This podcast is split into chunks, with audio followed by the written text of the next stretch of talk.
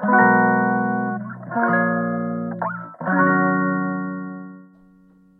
くだけで文字タンクアップジャパソンです。この配信では1日10分間程度であなたの文字タンクアップにつながる情報を配信しております。今日のテーマは、やらないことを決めないとやりたいことはできないです。やらないことを決めないとやりたいことはできないです。結局、落ち着きつつあると言いつつ、なんだかだできずに、配信できずにいました。やっぱり、あの、毎日やってると自然と今日もやるってなるんですが、確実とか間が空いてるとなかなかやれないもんだなってことで、ルーティーンの威力を感じております。で、今日のテーマですが、については、何でもかんでもやってると、本当に何もできなくなる。本当にやるべきことができなくなると身をもって感じたので、その共有です。で、今回の私で言うと、研修講師を4月から7月までやっていて、でそれは別に後悔、それをやったことは後悔してない。むしろ必要だと思って、今のタイミングでやることに意味があると思ってやっていて、いろいろ得られるものがありました。例えば、リアルタイムでの打ち合わせとかに全然抵抗がな抵抗がなくなった。もともと病んで以来ずっと苦手で緊張しがちだったんですけど、さすがに4ヶ月も毎日、ズームで講義やってると、感覚が麻痺していくというか、で、別に、ほぼ緊張しなくなるのは良くないんですけど、苦手意識っていうのは完全に消え去ったトラウマをなくせたのかなと思います。これは3年前もやった時は克服しきれなかった点を克服できたです。で、あと動画講義とリアルタイムの講義の違いっていうのをすごく肌で感じました。動画だったらこうすべきだし、オンラインでやるからには動画でできないことをやるべきだしっていうのがすごく自分の中ではっきり腹落ちして理解できました。そして、動画、まあ、ず、病んでから体調が安定しなかったからしなかったし、あと、リアルタイムでいろいろやるのも嫌だ。まあ、体調か。体調のリスクがあったので、なるべく自分がいないところでもう動く仕組みを作ろうっていうところで、動画講義に興味を持ってずっとやってた。病んで以来何、2年ぐらいずっと動画講義ばっかりやってたんですけど、その経験がオンラインリアルタイムのライブ講義にも生きてるとすごく感じました。動画でやってきて反応が得られない中でいろいろ工夫してやってきたからこそ反応が得られるリアルタイムの場で何をすべきか。で、反応をどう活かすか。と、あと、そもそも反応をめちゃくちゃ気にするようになった。とういろいろ学びがありました。なんで、4月から7月、まだ終わってないですけど、まで研修講師をやったこと自体は全然後悔はしてないって前置き付き、前置き長くなりましたが、前置き付きで行って、で、一方で研修講師、4月から7月、9時5時でやってて、他のことほぼできなくなってしまいました。もともとはもっと同時進行的にできるかなと思って、例えば 5, 5時に起きて、5時から7時ぐらいまで、普通に会社の仕事して、で、7時から9時で研修の準備して、で、9時から5時まで研修やってっていう風な感じでもうちょいできるかなと思ったんですけど、全然そんなことはできませんでした。何してたかっていうと、まあ5、5時には起きてないか。6時に起きるのがやっと、体力的に。6時に起きて、で、9時まで研修の準備して、頭の中でシミュレーションとかいろいろして、研修やって、で、研修だけで終わる。で、土日にどうにか会社の仕事をするみたいな状態でした。なんで、まあそもそも私が同時進行というかマルチタスクが苦手っていうのもあるんですけど、そう、やりたい、やるべきことは1個に絞らないといかない。で、だから他のことをやるんだったら、私で言うと他のことをやるんだったら、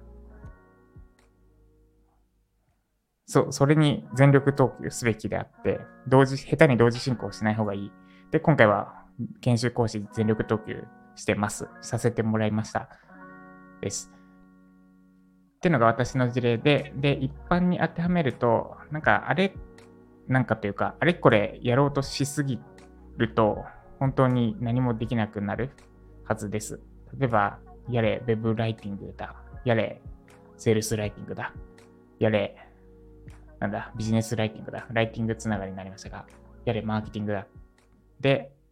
ウェブライティングについても、有名な講師の方の講座だ。そしてジャパソンの講座だ。ももうちょいジャパソンの講座が出るなと、この放送かね。有名な講師の方の講座だ。インフルエンサーの方の講座だ。やれ、ジャパソンの講座だっていうふうに、あれこれ手出してると多分、どれも中途半端になってしまう、言いやすいのかなってのが、改めて私自身が感じたことです。で、私の方針として、8月からは、もう本当に株式会社ジャパソンのことをやっていきたいんだけれども、そうもいかない事情もあり、っていうのは、今、よくよく考えると、株式会社ジャパソンの仕事、め、めっちゃはないけど、ある、あるんですが、全部、なんだ、成功報酬タイプって言ったらわかりやすいんですけど、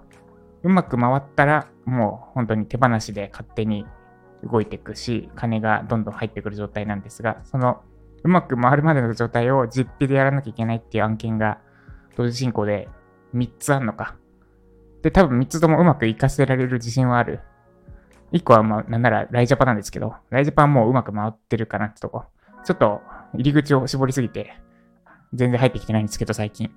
まあそこは、でも、他をやって実績作ったら勝手にそうなるだってことで、知らない。だからライジャパンにあんまりたくさん入ってきてほしくないので、これはこれでいいかな。残り2つが、もうちょっとこっちで動かないといけなくて、私のリソースだけだとこの2つは同時進行はできないから、そのためには原子がいる。で原子をどっから持ってくるのかっていうと、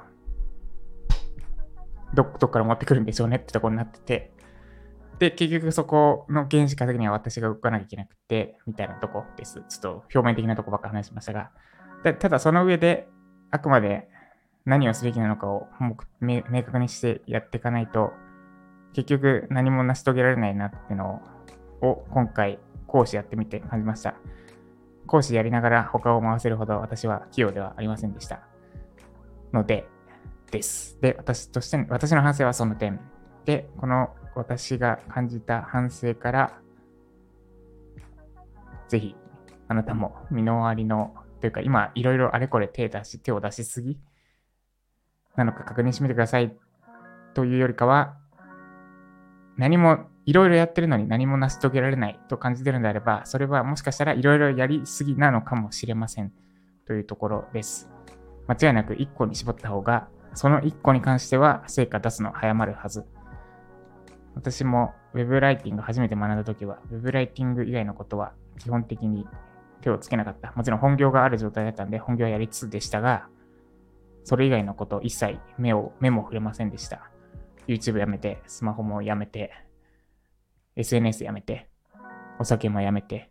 で、あと、他の講座にメモをくれなかった。てか、くれようとも思わなかった。で、その結果、2ヶ月 ?3 ヶ月で、オキプロに合格することができて、今の私があります。です。これは、配信というよりは私自身の戒めとして、やるべきことが、やりたいことがあるなら、絞らないといけないです。ということで、以上、なんだっけ。やることを絞らないと、やらない、やりたいことはできないでした。この配信が参考になった方、いいねお願いします。で、今日私は、今朝走ってきました。で、この間トライアスロン、浜名湖トライアスロン出てきて、時間が 3, 3時間40秒で、あと40秒あれば3時間切れたってとこで、ちょっと次回は絶対に40秒を削って3時間切りたいので、いろいろ改めてトレーニングも全然できなかったんで、今朝走り込んできました。先週出て、浜名湖先週出て、で、1週間経ったんで、もうトレーニング解禁。で、もうちょっとガンガン鍛えていこうと思います。課題は、自転車から自転車散々乗った後のランの出だしと、あとスイムの遅さ、そしてランニングで、ハーフマラソン1.1時間半切るぐらいの走力は欲しいなってところです。はい。ということで、今日も頑張っていきましょう。以上、ジャパソンでした。